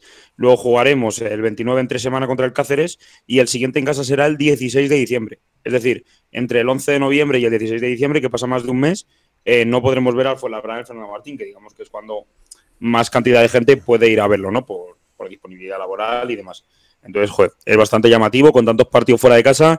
Eso, bueno, puede desapegar un poco, pero también puede venir muy bien de que la gente de venga, va, en vez de verle una semana tras otra eh, perder o pasarlo mal o lo que sea, pues mira, si ganamos ahora un par de partidos fuera de casa, pues mira, ya la gente vuelve con, con energías renovadas. Pero bueno, eso ya se verá con el tiempo. Y luego lo que tú dices de, de la ilusión y tal, pues mira, eh, has sacado el tema de la desaparición. Entre grupos de amigos, entre principalmente los que fuimos a Alicante, eh, salió esta misma pregunta después del partido. Y bueno, se puede hacer así como un, medio chascarrillo dentro de lo poco gracioso que es. Eh, es que a este paso pues vamos a desaparecer, a este paso sin patrocinador no sé cuántos años vamos a desaparecer. Tal.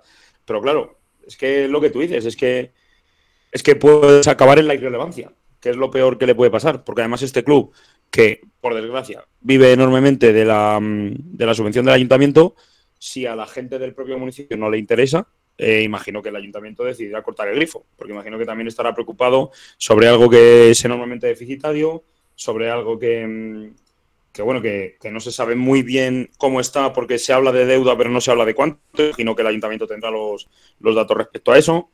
Em, no lo sé. O sea, mm, entiendo que está todo demasiado nublado como para poder dar una respuesta con claridad, pero lo que sí que está claro es que si hay un organismo público subvencionando algo que no le interesa a nadie, pues si sigue interesando cada vez menos, el futuro es negro. Y además con una cantidad importante. Sí, sí, bueno, claro. O sea, no sé, no sé de cantidades, pero bueno, siempre se decía en, en ACB que un millón y medio y tal, y por la plantilla que tenemos y, mm, y la amplia cantidad de patrocinadores que tenemos, pues bueno, hay que hacer el cálculo de que si se ha reducido algo, pues no se ha reducido mucho. Siempre se decía un millón y medio poner el ayuntamiento, más el usufructo del pabellón, que eso es algo que tenemos que encargarnos de explotarnos nosotros y se ve que no lo hace demasiado bien. Y, mm, y bueno, más allá del millón y medio ese, pues, pues bueno, o sea, yo, yo veo la plantilla e intuyo que, que no se ha reducido mucho ni cerca. Pero yo, es que hay una cosa que yo no me explico. Si tú sabes cuáles son tus héroes del año pasado y al final te faltan ingresos, entonces tú llegas este verano y al final nos sacas un patrocinador principal y estamos poniendo parches de colaboraciones, no sé qué historias. ¿Por qué ese tío sigue trabajando aquí? O sea, si tú eres tu máximo ingreso, ¿por qué a ese tío no le echan a la puta calle? Porque yo imagino que si tú haces una reunión en el club de, oye, ¿y qué estáis haciendo al de prensa? Oye, pues mira, yo estoy trabajando en la campaña esta con no sé qué, vamos a hacer un vídeo, no sé cuánto. El otro, sí, yo ya estábamos haciendo unos póster para ponerlos ahí en Twitter que quede súper bien. Vale, nosotros estamos haciendo la confección de la plantilla, porque vamos a traer a estos. ¿Y tú, el marketing, qué haces? Pues mira, me he esta mañana por el Papa que tiene un 3x1, está cojonudo. Y oye, tenemos hueco en el pantalón de abajo a la derecha, porque yo creo que nos vendría bien, ¿eh? Por cierto, tengo una marca de cerveza que yo creo que si sacamos un. que yo creo que podemos hacerlo tan bien que nadie gane. Y nadie se va a dar cuenta. O sea, cosas absurdas que no, no hacen crecer al club. Entonces, ahí viene el otro. Si tú desapareces, toda la gente que trabaja en el club, ¿dónde va a trabajar? O sea, porque yo, por ejemplo, si tuviera que apretar el culo en mi trabajo porque veo, oye, yo qué sé, cualquier empresario, supongo, cualquier autónomo, si ve que su, su, su establecimiento o su empresa va jodida, buscará soluciones drásticas, ¿no? Aquí, ¿cuáles hay? No movemos nada todo se reduce a, bueno, reducimos el gasto de plantilla, reducimos el este, cambiamos entrenador, cambiamos ahora si el presidente, no sé qué, pero ¿y los demás cambios dónde están? ¿Dónde hay más cambios? Siempre es en lo mismo. Entonces es otra vez vuelta. Es que no es siempre lo mismo. Sí, y yo no. veo esa solución. El problema es que es siempre lo mismo. A ver, yo lo de los patrocinios, a mí me parece bien que se saque eh, dinero de donde sea. Y, y, bueno, pues el, el mundo del baloncesto es como es y tendrás que vender el traje a porciones, como las pizzas. Eh, que si el pantalón, que si la parte trasera del pantalón, parte trasera de la camiseta, lo que sea, ¿no? Al final, eh, muchos, como decía eh, el señor Germancea, muchos patrocinios pequeños hacen uno grande, ¿no? El problema es que Pero también eh, se nos venden colaboraciones eh, o suministradores, por decirlo de alguna manera, como sponsors, cosa que no es, por un lado. Eh, por otro lado, el tema de- del pabellón Fernando Martín, que comentaba J, el, usufructo. Eh, el, ayuntamiento de Fuenlabrada firmó un convenio con el baloncesto Fuenlabrada y le cedió eh, las instalaciones para todo. Es decir, el Fuenlabrada se tiene que encargar de los gastos que conlleva el mantenimiento del Fernando Martín, de limpieza, de iluminación, de agua, etcétera, etcétera. Y si hay unas goteras, pues las tiene que arreglar. Pero por contra, el Fuenlabrada puede explotar eh, las instalaciones, eh, no ya solo con locales, como sucede con el, el lateral donde hay está el tema este de, de la clínica de fisioterapia y había una, una tienda de muebles también, sino que además todo evento que se realiza en el Fernando Martín, que genera un aporte económico, porque es un alquiler, eso va en teoría para el baloncesto Fuenlabrada. Esta semana, este fin de semana, el sábado, hay una velada de boxeo. La semana pasada, eh, cuando el Fuenlabrada estaba jugando en Alicante, hubo un congreso de una religión. Esta de, bueno, que hay cada Que, dos que por tres. de algo. Sí, sí, sí, sí. O sea, eso está pasando cada dos por tres. Vale, vale. Por temas personales, el Fernando Martín, el alquiler, te hablo de los años 90, estaba en un millón de pesetas. De, por un día. Lo que son ahora 6.000 euros. Imagino que las cifras eran similares en la, en la actualidad, ¿no? Me refiero ceder, eh, el alquiler para un evento de estos eh, privados. Joder, son ingresos. Lo que pasa que eso no tiene, no se ve que, mm, que se genere algo. O a lo mejor es que la deuda que nos han dicho es mucho más grande de lo que nos, de lo que nos han comentado. Porque al final, pues eso, la plantilla en la que nos han mentalizado de que tenemos 10 jugadores, una plantilla corta y que no tiene visor de que haya cambios, ¿no? Aunque haya gente en las redes sociales que se expresa, hay que echar al entrenador, hay que echar a no sé cuántos y traer a no sé cuántos, como si mm, los metieras en, en un saco, metieras el brazo y sacas jugadores y entrenadores de baloncesto que están todos disponibles, ¿no? O hace poco leía uno que decía, hay que traer a Casimiro o a Maldonado. Y, y ellos querrán venir también, ¿no? Hay que contar con eso. Y querrán cobrar por, por realizar su trabajo. A lo que voy en definitiva es que eh, hay muchas cosas eh, que juegan a favor del Fuenlabrada y parece ser que no se aprovechan. Y como creo que lo he comentado ya en alguna ocasión, yo creo que la subvención municipal es nuestro salvavidas, pero a la vez es nuestra condena. Tú sabes que ya juegas de base con un mínimo presupuestario que te garantiza que tú puedes estar en la LEP perfectamente. Perfectamente. Eso te lo va a aportar el ayuntamiento. Y yo creo que eso conlleva. eh, mira, hace poco eh, escuché una entrevista que le hicieron a. Lo siento por tirar de la Leti. eh, al Cholo Simeone, que me la vi entera, una horita de entrevista. Parecía casi como las nuestras, de duración. Y me quedé con dos cosas que dijo. Una, eh, hablaba de. Le, preguntaron por la gente crítica y demás, y él dijo que la gente que te critica, la gente crítica la tienes que tener cerca. Porque son los que te van a provocar que tú quieras mejorar cosas. Eso por un lado. Y a nivel de club habló de la autoexigencia. De que siempre hay que autoexigirse, crecer e ir a más. Y aquí esas dos cosas, en el baloncesto Fuenlabrada, no se lo que yo veo es que no se cumplen. La primera, porque a quien es crítico de primeras, eh, en vez de escucharle, lo que hace es ofenderle. Y autoexigencia ninguna, porque y lo, lo, hilo con el tema de lo que se estaba diciendo de la subvención. Cuando tú ya sabes que cuentas con eso, ¿qué autoexigencia tienes? ¿No? Eh, decía Rubén, haces una reunión y cuentas, pues tú puedes contar, eh, no, yo es que tengo cinco posibles patrocinadores. Y luego, pues la mala suerte. No, al final, a última hora, eh, no se ha podido firmar. No, han cambiado de opinión y no puede ser. Te puedes tirar así toda la vida. ¿no? Yo creo que hay quien lo hace. Pero al final es esa la autoexigencia de uno y la autoexigencia de los demás. Es decir, oye, aquí no traes nada. Otra cosa que criticaba mucho el año pasado, la temporada pasada, parece que no hay visos nunca de crecer. Los que ya llevamos muchísimos años, como los dos Rubenes y bueno, vosotros también, pero sobre todo los que llevamos muchos, muchísimos años, eh, tú piensas en los tiempos de peras y demás y en aquel momento parecía como que íbamos a más, ¿no? Eh, queríamos entrar en Europa, queríamos entrar en la Copa del Rey.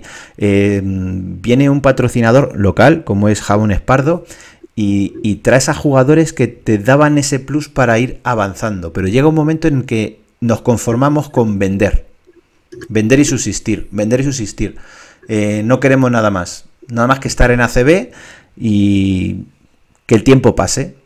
Y eso nos ha llevado a la situación actual.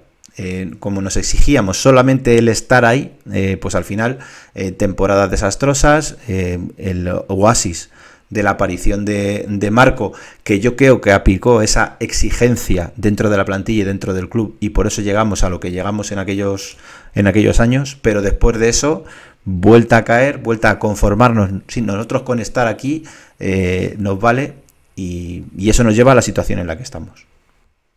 bueno, hace cambiado de tema varias veces. Sí, eh, yo soy así, que, lo siento. Ya, ya lo sé, lo sé. En el momento en el que yo sabía que, que, quería hablar, así que me voy a ir dos o tres párrafos hacia atrás. Y bueno, va a parecer que voy a cambiar de tema, pero no lo voy a hacer. Eh, bueno, el otro día, sabéis, jugamos en Alicante, unos cuantos que fuimos, y nos reunimos con la peña de allí, su, su peña de animación, que se llama La Calinor. Eh, bueno, nos invitaron a tomar algo y tal, y estuvimos hablando con ellos. Por poner en contexto, el Lucentun Alicante, el mítico Lucentun Alicante, eh, sabéis que desapareció y este Alicante es otro club fundado por la propia gente. Empezaron en Primera Nacional, luego subiendo a EVA y tal. El caso, que estábamos hablando, y claro, evidentemente esta gente tiene muchísimo conocimiento de lo que pasa en el club que ellos mismos fundaron. Y dice, juego, es que vosotros tenéis una suerte con lo de la subvención, tenéis una una cantidad de dinero muy alta que pone el ayuntamiento, digo, bueno, eso puede ser un privilegio o puede ser también peligroso a largo plazo por el conformismo en el que puedas entrar. Sobre todo ahora que los equipos de baloncesto ya no son clubes, ahora son empresas. Aunque, aunque sigamos diciendo club de baloncesto, pero son empresas, no son clubes. Eh, y ellos nos dijeron que entre Diputación o, o Generalitat y Ayuntamiento le dan en total 80.000 euros. Y hace cinco minutos estaba yo hablando aquí de un millón y medio. ¿Qué quiere decir? Que el sector público a nosotros nos da un aporte muchísimo mayor que a la amplia mayoría de equipos, y en este caso el, el Alicante. Y ellos se encargan de encontrar su presupuesto, que es un millón de euros en total, eh, a través pues, de un patrocinador que es HLA, que es una marca de una empresa, vamos, de, de hospitales, una franquicia de hospitales, de seguro privado, por supuesto, y, bueno, no sé, acaban sacándose las chavichuelas para sacar a nivel privado un millón de euros. Yo me pregunto, ¿eso hemos sido capaces nosotros de generarlo en ACB los últimos años?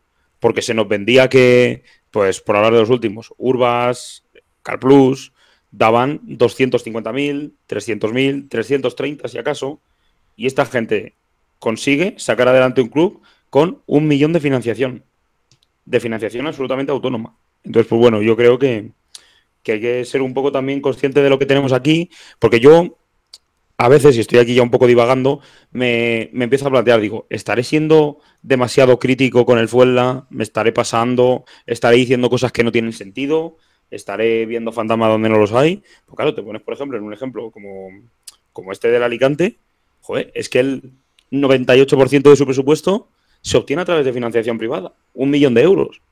Y seguro que esta gente, a pesar de haberse disuelto, luchó y seguro que no achacan las cosas a la mala suerte. Ellos sabieron, o supieron, perdón, lo que se hizo mal y ahora pues están ya en un nivel, un nivel superior de financiación. Entonces, pues bueno, no sé. Y sin Boloncen. Y sin Boloncen, es verdad. No, a ver, la verdad es que es un tema peliagudo. O sea, por ejemplo, del tema de marketing, que ya hemos hablado 500 millones de veces, la mítica de, estamos aquí estancados en la mediocridad. No sé, a ver, yo esa persona que ha dicho Rubén antes, es que cualquier persona que hiciera eso perdería su trabajo. Y es que si no pierde su trabajo ya, pues eh, a lo mejor empiezas a pensar hasta en teorías de la conspiración. ¿Por qué no pierde su trabajo? Porque sabe algo muy turbio, porque de alguien, no sé. Luego te lo digo cuando cortemos el podcast si quieres. Pero vamos, eh, a, a mí, sin tener ni idea de nada, básicamente es lo que se me viene a la cabeza, porque efectivamente cualquier persona que lleva muchos años sin encontrar un patrocinador principal, que es más, eh, los últimos patrocinadores no han venido en teoría gracias a, según me han dicho, pues no sé qué pinta, sinceramente. Y pues es que la verdad es, ahora con Germán Cea, ¿qué podemos esperar? Germán Cea es un gestor. Y Tienes que repetirlo otra vez porque se te ha cortado, Rubén. Vale. No hacer. pasa nada. Te han montado en una nave Sí. espacial, para que lo sepas, te han montado en una nave espacial y así te escuchábamos. Claro, me he fumado ahí un, un buen canuto divagando, ¿no? no, a ver, Germán Cea, pues eso, que decía que es un gestor al final, y entonces es un tío que viene aquí a controlar el dinero, básicamente, que tú no vayas a gastar lo que no tienes. Entonces, ¿eso es compatible con crecer y ascender y demás? Yo creo que no. ¿Eso es compatible con estar asentado en la mediocridad? Pues puede ser. ¿Eso es compatible con que si las cosas no te funcionan no puedas cambiar, hacer muchos cambios en la plantilla o, o ninguno y estás condenado a quedarte a un equipo de medio pelo y que la gente empiece a no ir al pabellón y todo eso, pues puede ser, pero la persona que ha pensado en él como, como gerente o gestor, pues sabe, sabe lo que es.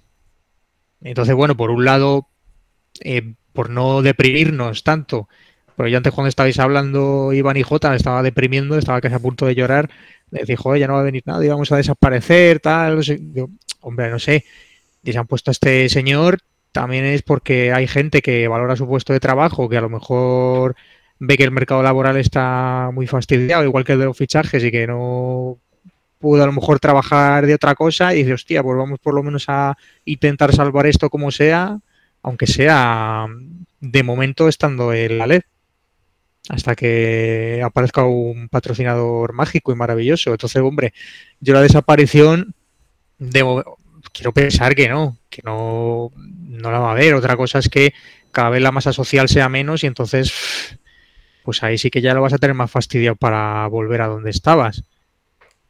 Mm, Yo, yo creo que hay gente que, que no quiere que el club desaparezca, sinceramente. O sea, no creo que haya gente que diga, Buah, pues estoy aquí y, y esto que, pues que se vaya a la mierda, ¿no? Y yo creo que quizá dentro del club a lo mejor hay gente con cierta ambición, pero hay otra gente que le frena. Entonces yo creo que hay conflictos internos dentro del propio club de, de hacia dónde ir.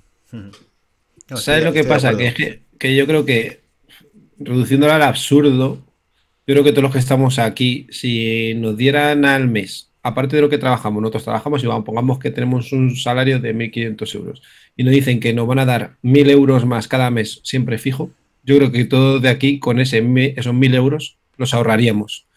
Los guardaríamos y diríamos, voy a sobrevivir con mis 1.500 euros, pero tengo que mantener mis 1.500 euros porque tengo que pagar esto, esto y esto. Y al final tienes un colchón siempre de que dices, hostias, es que ahora necesito esto y a lo mejor a nueve meses te encuentras con 9.000 euros, que es a lo que me refiero con el tema del pabellón o con la subvención. Si tú sabes ese dinero, ese dinero directamente, nada más empezar, se tiene que guardar la mitad. La mitad y decir, esta mitad no se toca. Esta mitad solamente se toca en un caso súper extremo de que tengamos, que no nos ha llegado algo de pagar. Y del tema de patrocinadores es poner eh, el mínimo. Queremos eh, 100.000 euros mínimos de patrocinios. Y tienes todo este tiempo. Y cuando tú lo consigues, ya estás trabajando para el año siguiente para que esos 100.000 euros mínimos que te pueden ser 150.000 o 125.000. Y así es como se tiene que trabajar. Y de esa manera tú vas saneando tu club y vas creciendo. Pero ¿qué pasa? Cuando tú no te ocurre nada y tú sigues cobrando de puta madre, pues supongo que cobrará de puta madre, y nadie te dice nada, ¿qué te vas a exigir tú? Pues nada, si esto me vale, ¿para qué voy a dar más? Si haciendo esto me vale, como decía Iván, contando películas. Y con lo que has dicho antes, Iván, eh, de lo que has dicho, de todo eso que has dicho, lo del tema de acercarse a tu enemigo y tal, había una frase que me gustó mucho que era, no aceptes críticas de quien no aceptarías un consejo. Yo voy a ser pesimista también, porque al menos esa es la sensación que me dio el otro día. El partido contra estudiantes, pues fue una definición de cómo estamos, ¿no? Porque en ACB, estudiantes te daba igual cómo fueses en la temporada, que venía aquí y se encontraba contra un muro y le ganaba siempre. Pasase lo que pasase. Y el otro día, con público, con una situación tal, no pudiste competir en ningún momento. Y, y sí que me pareció como una representación de, de, cómo estamos como club, ¿no? De que, bueno, para mí fue al menos un poco la primera piedra de las consecuencias de lo que se ha ido construyendo durante estos últimos años, que es un club con todo lo que habéis dicho, con muchas veces eh, falta de ambición, con, porque al final todas las gestiones estas de caja, todo lo de presumir que llevas, que has tenido un club 25 años en ACB y con esa experiencia de 25 años no eres capaz de sacar un patrocinador principal, con el ejemplo que ha dicho Jota, que en Alicante te sacan un millón de euros, que en Alicante que sí, que bueno, que al final tienes, eh, pues Alicante no es una ciudad como Fuenlabrada, puede tener más tejido industrial, todo lo que tú quieras. En Alicante no han estado yendo 4.000 personas al baloncesto en los últimos 15 años. Y aquí sí lo has tenido. Y si has tenido una oportunidad para exponerte y no lo has conseguido, y ni siquiera se pide que se saque un millón, pero el tener un patrocinador de 200.000 euros cuesta tanto. Es que tú lo dices. Pero cada año y segurísimo. Me ha dicho de Alicante y Fuenlabrada. Fuenlabrada como ciudad, yo la veo cada vez que va creciendo a más. O sea, ahora, por ejemplo, tenemos el centro comercial y luego, yo qué sé, hace miro en TikTok que me encuentro que el cocituber este, eh, que tiene muchos seguidores, que si había un restaurante en Fuenlabrada, el Bacanal, que se ha hecho un restaurante. O sea, yo veo como que la ciudad, eh, los eventos estos que ha hecho Ayala, de traer eh, lo del el, el este urbano y trae conciertos y trae no sé qué y trae no sé cuánto, y digo, coño, si es que ciudad como fue labrada va creciendo. Ahora, por ejemplo, todos los proyectos que hace de mejoras en la ciudad, mm, todo va creciendo. Y se está modernizando, fue labrada. O sea, comparado ya con otros sitios, por eso ahora mismo está todo más caro también de, de alquileres o de pisos y todo eso. Pero eso es porque la ciudad va creciendo. Mm. Y es que tienes un montón de posibilidades de, joder, que con trabajo, no te estoy diciendo que se haga toda la vez, ¿eh? O sea, al final siempre hablamos de un proyecto de tener algo con la universidad, de, de, tener algo más con el ayuntamiento, joder, de, de, eventos deportivos que dices tú en el boxeo, ni puta idea. Pero es que hasta Fuenlabrada podía tener hasta algún evento esto de Disney sobre hielo y cualquier gilipollas de estas en Navidad en el Fernando Martín. Se, se, han tenido, historia, se han tenido. Ha, ha historia de estas. Incluso conciertos de estos que vengan y que digas, oye, una fechita para. No te estoy hablando de que vengan a la gira de despedida Melendi o yo qué sé, pero muchos grupos que luego van creciendo de traperos y todo esto, que pueden meterles ahí en el pabellón. La cuestión es que decir, da, oye, da, la sensación de que el baloncesto es un reducto ya de nostálgicos, los que vamos, es decir, no una cosa a futuro.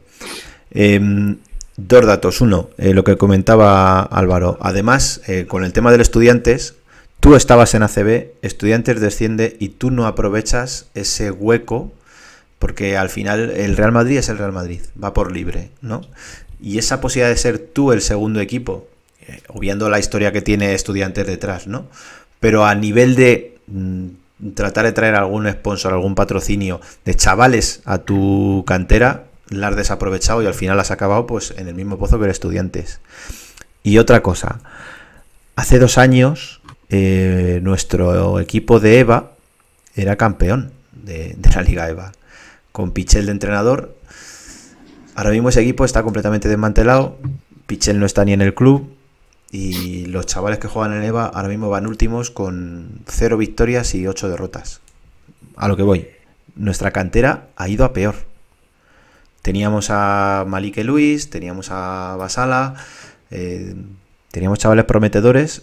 No hemos sido capaces de retenerlos Será. por la, Es que se te ha cortado justo. Ha dicho de Malik Lewis y di lo que ibas a decir después porque se te ha cortado. Sí, a, a, Malike, teníamos a Basala Bagayoko también, teníamos chavales prometedores. Por las razones X que sean, el club no ha sido capaz de retenerlos. Eh, ya estaban perdidos antes de que se materializara el, el descenso. Estamos en una situación peor que antes. No tenemos ni esa base debajo de la que podamos tirar de decir, no, pero es que mira, viene el futuro, vienen chavales, eh, vamos a, a tener algo de esperanza. Ahora mismo no tenemos ni eso. Sí, o sea, eh, alguien puede ser más crítico, menos crítico, pero lo que sí que es un hecho y no es debatible es que vamos en un, en un declive y además bastante pronunciado. Y eso creo que no es debatible por parte de, de nadie. Y luego lo de, se ha dicho muchas veces, lo de la, la- los habitantes, la masa social, que si es una provincia, tejido industrial. O sea, yo entiendo que quien lo dice, lo dice por lo que lo dice, porque eh, la Comunidad de Madrid, hablando en cuanto a, superficie, es bastante pequeña respecto a otras, pero es que si sumas eh, el área de influencia en el que pudiera influir, si acaso, el, el baloncesto Fuenlabrada, que es evidentemente en Fuenlabrada, pero en todos los municipios colindantes, eh, si sumas todos esos municipios, em, yo creo que seríamos el cuarto núcleo urbano más grande de España. Después de... Sí, ya no Sí, es por dime. el. No, iba a decir que ya no es por las personas, es por el volumen de empresas que, están, Totalmente. afi- que están afincadas aquí. O sea que tienes mucha más variedad y mucha más posibilidad. es un centro, no solo centro geográfico de la península, sino un centro logístico, centro pues de cualquier cosa. O sea, es una, es una ubicación privilegiada y no lo sabes aprovechar. O sea, dudo que no haya ninguna empresa que si se lo vendes bien acceda a colaborar.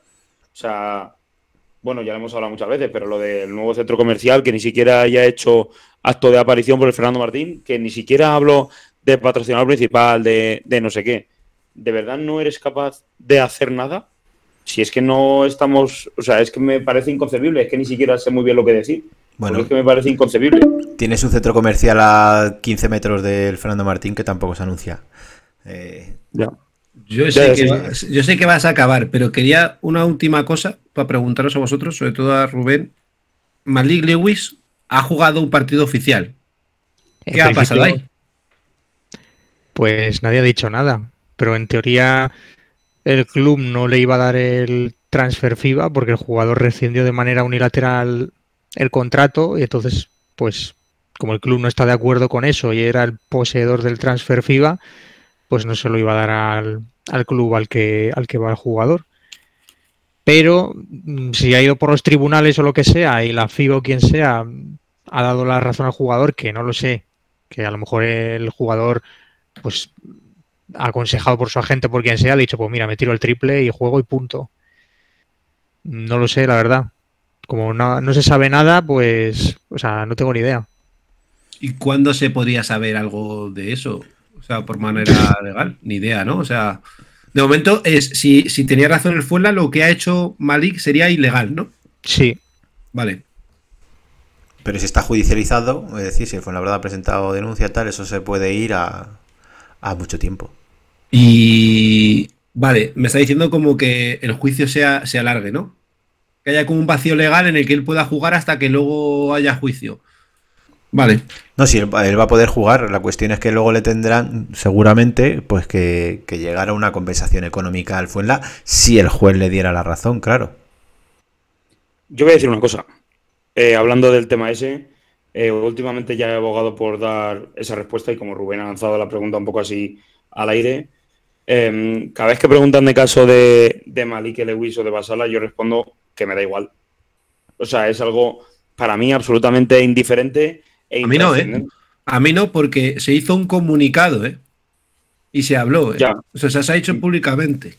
O sea, Sí, sí, sí, ahí sí, también juegas con lo que tú has dicho y luego no ha podido ser. O sea, si tú eres tan valiente para decir que vas a denunciar, que vas a llegar hasta el final, que no sé qué, no sé cuánto, también Ya. tienes que ser consecuente y decir, o hemos palmado o hemos recibido un tal económico, porque no puedes dejarlo al aire libre. Como Ya, ya decir, sé, ah, bueno, esto lo hicimos, porque entonces ya luego las películas que te quieran contar. Sea, eso sí, ya no, es un te tema como de, "Buah, es que un jugador si va a jugar a este y nos haya prometido y te puede dar igual, porque dices, no, es que te haya hecho un acuerdo verbal y al final te ha traicionado. Eso te puede dar igual. Pero aquí estamos hablando de que el club ha denunciado o ha- se ha puesto en manos de los tribunales con este tema. Y el jugador ha jugado. Sí, sí, es así.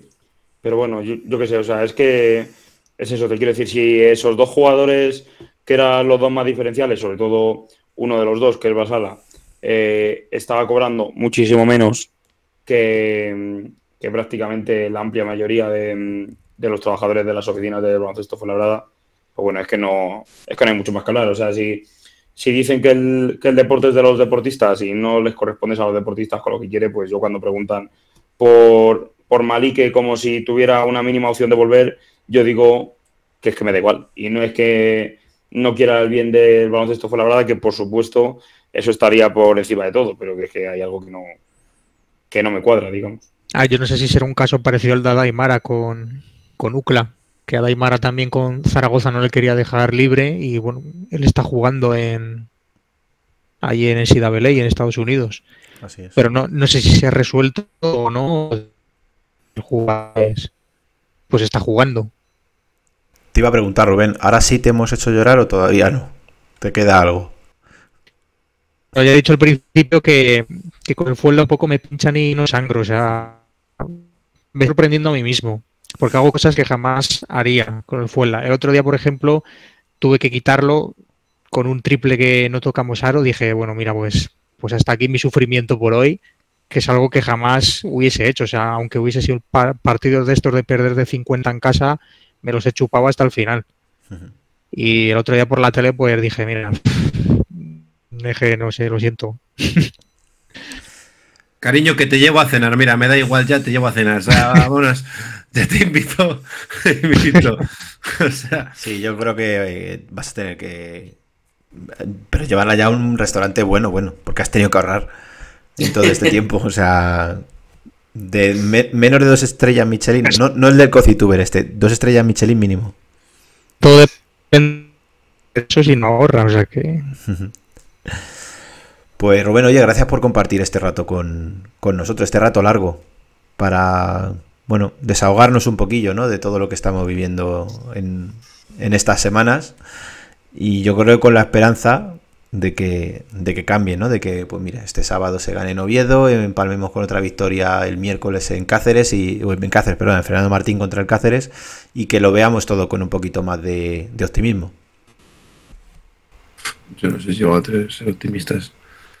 Se le ha cortado a Rubén. Sí. Rubén está ya de camino, está, está reservando en el restaurante de Masterchef. No, no. No iba a decir que, que muchas gracias a vosotros, sobre todo el aficionado del Fuenla es camorrista, pero también es un poco más oca de su equipo, entonces pues va a estar siempre ahí con la ilusión de que, de que algún día esto remonte y hombre, tampoco vamos a, aunque se llame el blues de las lamentaciones, ¿no? O algo así habéis dicho, pues hay que dejar un mensaje positivo a la gente que, que yo creo que hay implicación dentro de la plantilla y que, y que yo creo que mm, ascender a lo mejor no ascenderemos o casi seguro, pero, pero que yo creo que el equipo va a estar más arriba de lo que está ahora. Entonces, bueno, hay que tener un poco de, de paciencia y confianza y seguir ahí al pie del cañón. Mira, mensaje positivo y optimista que este sábado, pues casi media centena de blues van a estar en Oviedo, por ejemplo. 56. O sea, Me fíjate. gusta el cacho, la cachopería, me gusta el cachopo también, ¿eh? No, no voy a decir, ya dije que lo diría en un banco y así fue, no voy a decir por qué la cachopería se llama cachopería. Rubén González, oye, muchas gracias a- por, por estar aquí con nosotros, que sé que es un, un esfuerzo para ti los, los días que grabamos. Bueno, venga, lo, lo- se lo rele- re- relevam- revelamos a la gente. Es los jueves y los jueves es precisamente el día más sobrecargado de, de Rubén. Eh, Jota, muchísimas gracias Gracias. Por Encantado. estar aquí con, con todos nosotros. Y nada, eh, nos vemos en el Fernando Martín y nos escuchamos dentro de un par de semanitas.